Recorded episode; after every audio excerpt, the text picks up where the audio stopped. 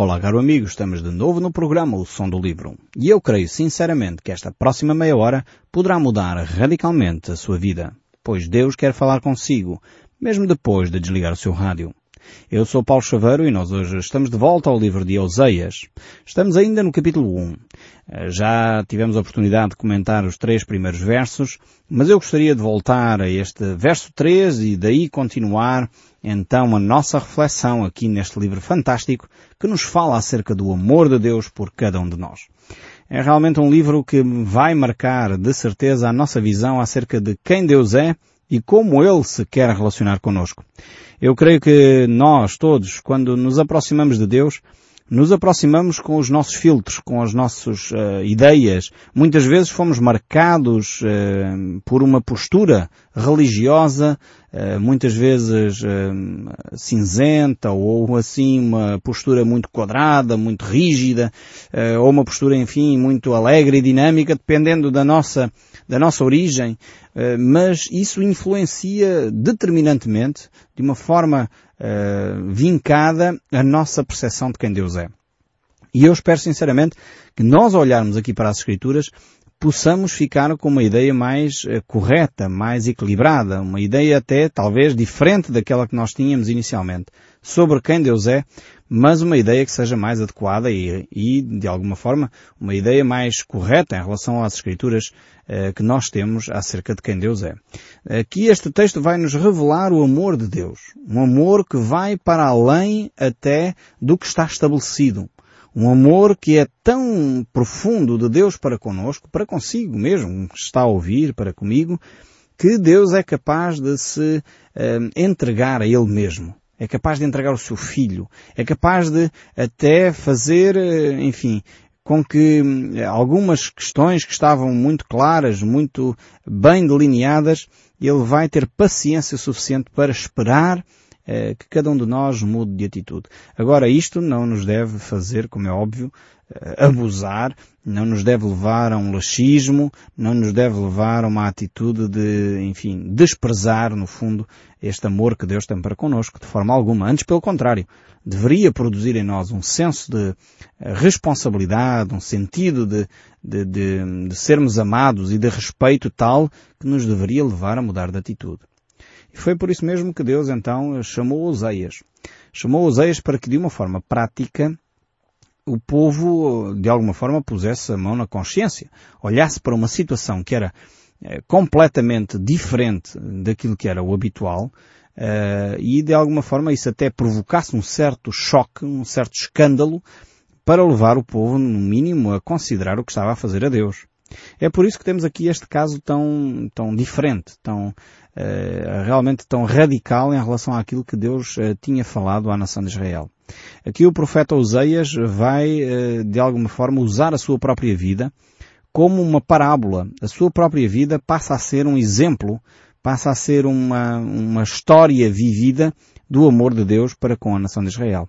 Então, tendo em conta isto, eh, só relembro, porque isso eu creio que faz todo o sentido, faz, é importante para nós compreendermos como este exemplo de vida era tão radical, se calhar hoje em dia nós não ligaríamos muito a esta questão, mas uh, estamos a falar de um período de há 3 mil anos atrás, quase.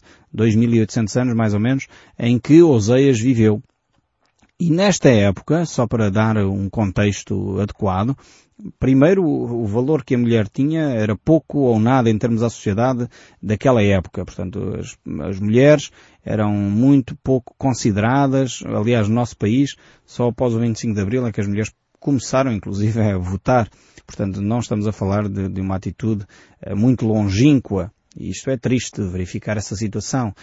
As mulheres, aos olhos de Deus, têm o mesmo valor que os homens, mas a sociedade tem sempre levado a mulher e os homens têm sempre tido uma atitude que é, é contrária até à orientação de Deus. Mas este era o contexto. Portanto, não podemos fugir do contexto histórico da época. A mulher era uma, um ser considerado naquela época inferior. E depois, a infidelidade, fosse do homem ou da mulher, era condenada com pena de morte. Portanto, ainda hoje há países que têm esta prática, mas naquela época era assim também.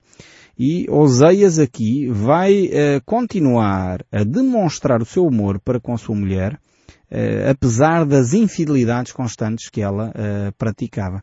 Então veja bem como era o contexto, como este, este exemplo de Oseias se tornaria chocante para a sua sociedade, porque Deus queria transmitir uma mensagem. E a mensagem é, eu amo profundamente o povo de Israel. Eu amo profundamente o meu povo.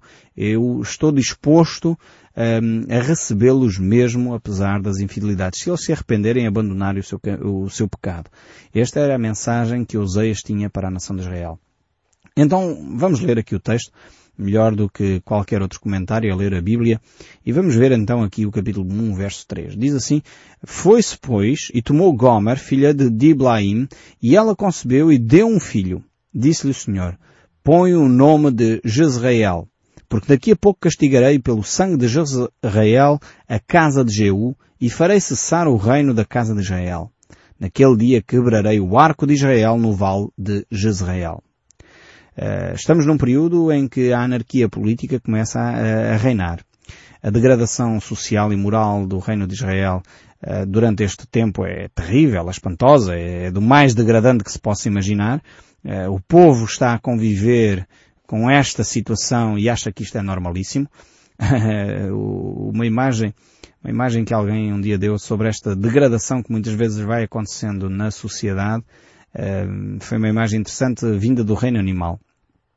É, é, curioso ver que a Bíblia eh, nos compara, aqueles que são filhos de Deus, aqueles que querem seguir a Cristo, ou ovelhas. Uh, e uh, é curioso também a Bíblia mostrar que o porco é um animal uh, imundo. A Bíblia apresenta o porco como um animal imundo. é interessante ver que o porco na, na lama está confortável, sente-se bem, nem estranha. Se alguém lavar um porco, rapidamente ele volta para a lama e vai chafurdar naquela lama porque é aí o seu meio ambiente natural. Ele está satisfeito e confortável quando está envolto em lama. Uma ovelha não é bem assim uma ovelha, se, se caísse na lama, ela vai sentir-se desconfortável com aquela atitude. E é curioso que Deus nos compara a ovelhas e não a porcos, em termos de uh, imagens, não é? Estamos a falar de imagens. A nação de Israel estava a tornar-se uh, cada vez mais uma nação que, ao chafurdar na lama da imoralidade, se sentia confortável. E eu creio que a nossa Europa está a viver isso mesmo. O nosso próprio país, Portugal, está a viver isso mesmo. As pessoas cada vez mais uh, se envolvem uh, em corrupção, se envolvem em moralidades e acham isso normal. E quem critica é que está, enfim, mal. Quem diz que uh, o adultério é errado, é que é uma pessoa antiquada. Quem diz que a homossexualidade é pecado é uma pessoa que está, enfim, é homofóbico já, é doente, é do foro psiquiátrico, não é? Realmente as coisas estão a caminhar num sentido em que quem condena a corrupção, quem condena o roubo, quem condena a mentira, é uma pessoa que está fora do, do, do contexto social, hoje já não é, é problema nenhum, e então chamar pecado ainda é uma coisa mais horrível, não é? Hoje a palavra pecado é que é assim uma palavra tão horrível que já ninguém deveria dizê-la. É, realmente as coisas mudaram muito. E no tempo de Oseias o contexto era muito parecido com isto. As pessoas tinham mudado de tal forma os seus valores, tinham mudado de tal forma a sua postura diante de Deus, tinham se afastado tanto dos princípios de Deus, que na realidade os valores de Deus já não faziam sentido. E é o que está acontecendo na nossa velha Europa há 100 anos atrás, enquanto o povo estava próximo de Deus, valores como a honestidade nos negócios era uma coisa básica. Quer dizer, quem era uh, empresário tinha de ser honesto se queria, de alguma forma, nesta Europa poder uh, negociar e crescer no seu negócio. E com o passar dos anos, com o deixar cair os valores que são valores fundamentais da fé cristã, uh, na realidade os negócios passaram a ser negócios corruptos. Que, quanto mais corrupto, mais lucro a pessoa vai desenvolvendo. E isto é completamente contrário às orientações de Deus. Eh, nós precisamos de parar e refletir seriamente com o nosso povo que se diz cristão. Eh, a mim choca-me, não sei se assim faz o mesmo impacto, mas a mim faz. Choca-me que a nossa nação se diga 98% cristã e a gente olha, avalia e os valores cristãos não estão presentes na nossa sociedade. Eu não estou a falar de valores uh, religiosos. Eu não estou a falar de ter um padre ou um bispo ou um pastor nas cerimónias do Estado. Não é disso que eu estou a falar. Eu estou a falar de na sociedade se defenderem valores que têm como base o, o, cristianismo. Valores como a verdade. Trabalhar na verdade. Em vez de trabalhar uh, na fachada, no show-off, uh, enfim, na publicidade enganosa, mas trabalhar na verdade. Trabalhar na honestidade, os negócios do nosso país serem feitos com base honesta. Uh, os próprios políticos falarem com honestidade e franqueza à nação. Não fazendo promessas que não conseguem cumprir, nem tendo aqui uma aparência de que parece que tudo vai bem, mas na realidade depois as coisas começam-se a revelar mais cedo ou mais tarde. Eh, temos que realmente mudar os nossos paradigmas, temos que mudar a nossa maneira de encarar a vida. É curioso vermos o nosso país com taxas de corrupção elevadíssimas, gravidez na adolescência uma das mais altas da Europa, enfim, acidentes na estrada, alcoolismo, e temos uma lista enorme de coisas que são degradantes para a nossa nação. Um povo que é um povo hospitaleiro, um povo que é um povo que sabe acolher, um povo que tem tudo para ser diferente. Tem todas as condições para ser um povo próspero, um povo que caminha uh, com valores uh, honestos, um povo que se desenvolve, tem todas as condições. O povo português é um povo por natureza trabalhador, é um povo por natureza capaz de receber e acolher as outras pessoas com simpatia. Nós ouvimos falar de, de pessoas que foram para o estrangeiro e tiveram um grande sucesso. Porquê? Porque tem a ver com as nossas características. Normalmente, nós portugueses somos um povo generalista, sabe fazer uma série de coisas, mas nós não temos uh, realmente aproveitado aquilo que é de mais valioso na nossa cultura. Nós temos trabalhado muitas vezes em cima do desenrasca, temos trabalhado em cima uh, do engano, vamos dar aqui um jeitinho para enganar aquele e conseguir. Isto não pode ser, temos que acabar com essa mentalidade, com essa filosofia de vida. E temos que introduzir no nosso dia a dia, neste povo que se diz cristão, verdadeiros valores cristãos. E eu creio que principal, uh, os principais responsáveis por esta questão, em primeiro lugar, são os religiosos. Os religiosos, os líderes religiosos têm que assumir a sua culpa neste processo. Temos de deixar de lado as politiquices, temos que deixar de lado essa mentalidade de poder para passarmos a trabalhar em cima das Escrituras Sagradas, para passarmos a trabalhar em cima dos valores cristãos, para passarmos a trabalhar numa vida espiritual. Jesus, enquanto esteve no nosso meio, eh, lá com aquela mulher samaritana junto ao poço, no capítulo 4 do Evangelho de São João, ele dizia que Deus procura adoradores que o adorem em espírito e em verdade. Nós, que dizemos ser religiosos, temos que levar as pessoas a uma espiritualidade uh, que seja ligada com Deus em espírito e em verdade. Acabar com os rituais, acabar com os formalismos, acabar com coisas que muitas vezes não têm sentido. As pessoas já não sabem porque é que celebram determinadas festas. Precisamos de realmente voltar aos rudimentos da fé, voltar àquilo que é simples, mas que é profundo e que faz a diferença na nossa caminhada com Deus. Eh, Jesus Cristo sempre nos desafiou a essa prática. É interessantíssimo quando nós ouvimos os discursos de Jesus, ele tinha uma expressão tremenda daria só para fazer um programa com base nessa expressão de Jesus. Jesus dizia, sempre que começava um discurso, ou muitas vezes que começava um discurso, ele dizia, quem tem ouvidos para ouvir, ouça. É tremendo isto. Porquê é que Jesus fazia esta declaração? Era porque realmente as pessoas às vezes ouvem os discursos, ouvem o programa Som do Livro, mas depois não põem em prática aquilo que ouviram.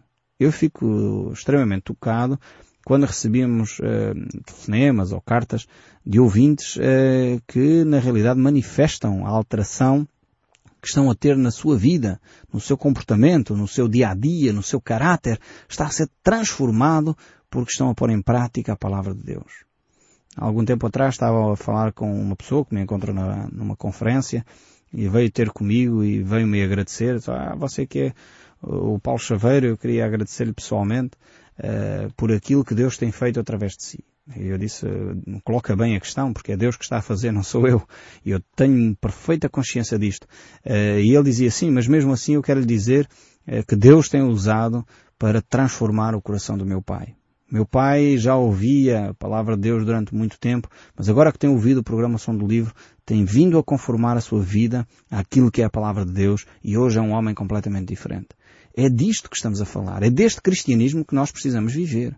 Não é um cristianismo de vai à missa quando nasce para ser batizado, vai à missa quando casa para ser casado numa cerimónia bonita e depois vai à missa quando morre. Não é deste cristianismo que estamos a falar.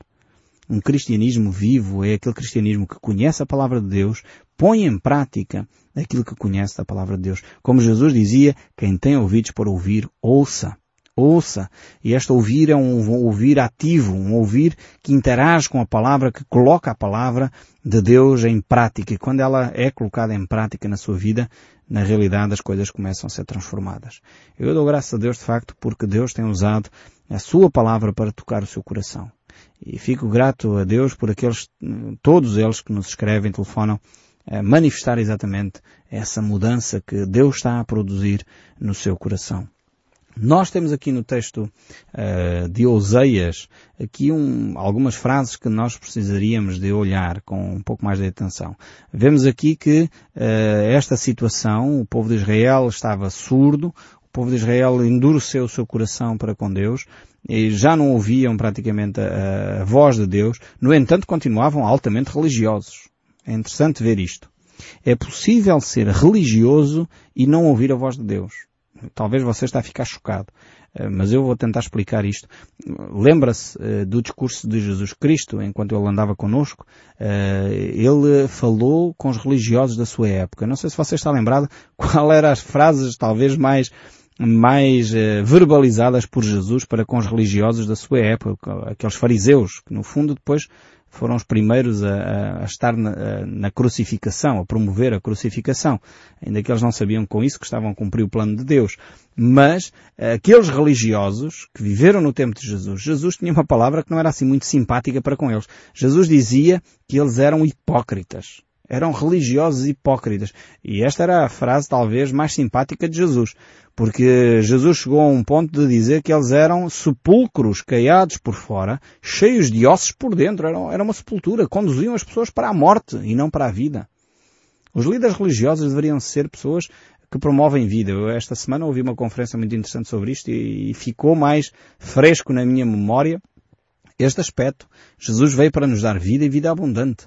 Eh, e de facto, quando a vida espiritual, quando as igrejas têm uma religião, mas não têm vida, eh, na realidade não estão a levar as pessoas a um relacionamento com Deus. Eh, então é possível ser religioso. E eu creio que o nosso problema em Portugal tem sido isto. Temos tido uma população muito religiosa, mas pouco ligada com Deus, pouco espiritual muito religiosa, mas pouco espiritual. Nós precisamos de ter mais eh, cristãos, católicos, evangélicos, protestantes e outros mais espirituais, mais ligados a Deus, mais ouvintes da voz de Deus. Menos ouvintes das cerimónias, menos ouvintes dos rituais, menos ouvintes das tradições, mas mais ouvintes da voz de Deus. E quando isto acontecer, meus amados, ah, vai haver uma mudança no nosso tecido social.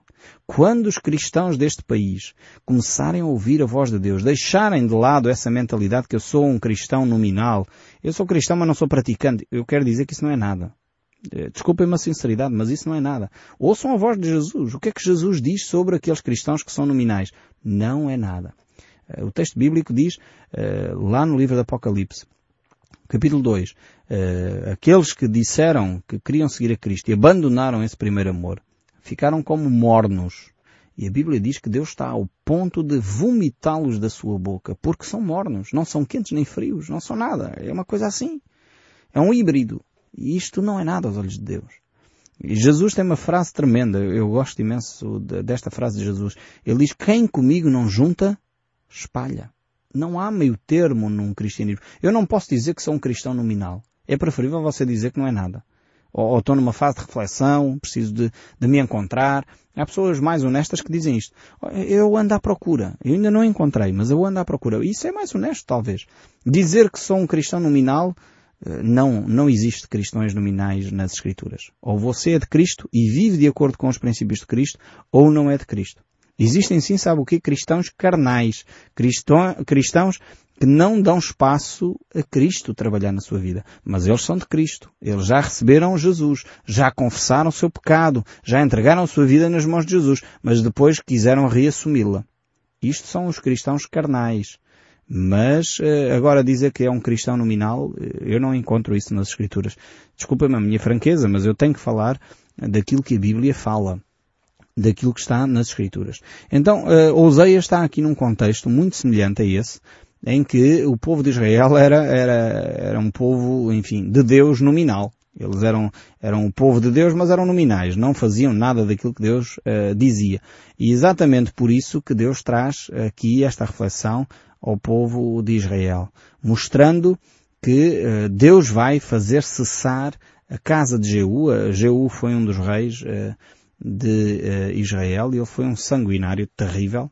É verdade que a certa altura Deus disse a Jeú para acabar com a casa de Acabe, que ainda era pior do que a casa de Jeú, mas Jeú foi longe demais. E como aquilo ele achou que se calhar seria uma ótima oportunidade para, para, enfim, ganhar poder, então tratou aquilo de uma forma terrível, indo muito para além daquilo que Deus tinha planeado, e é por isso mesmo que Deus aqui condena a casa de Jeú, que foi uma casa, eh, enfim, uma, uma liderança muito sanguinária, massacrou uma série de pessoas que não deveria e por isso mesmo Deus aqui repreende seriamente. E diz também aqui o texto bíblico que Deus não pretendia que, que dessa forma fosse e por isso mesmo uh, o vale de Jezreel, que era o primeiro nome do filho uh, de Oseias, então aí uh, haveria um cessar da casa de Israel. E na realidade isso aconteceu.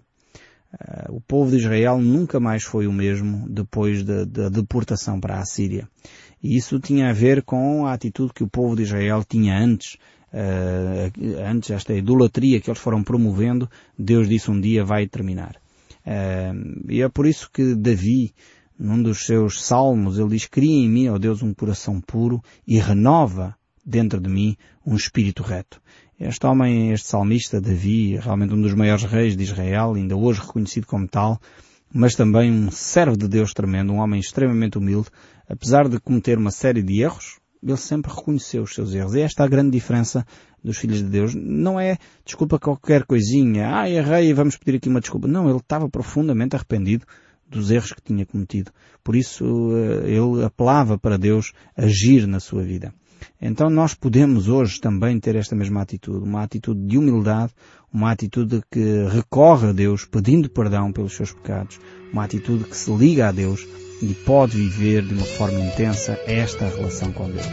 E eu espero sinceramente que o som deste livro continue a falar consigo, mesmo depois de desligar o seu rádio. Que Deus o abençoe ricamente e até ao próximo programa.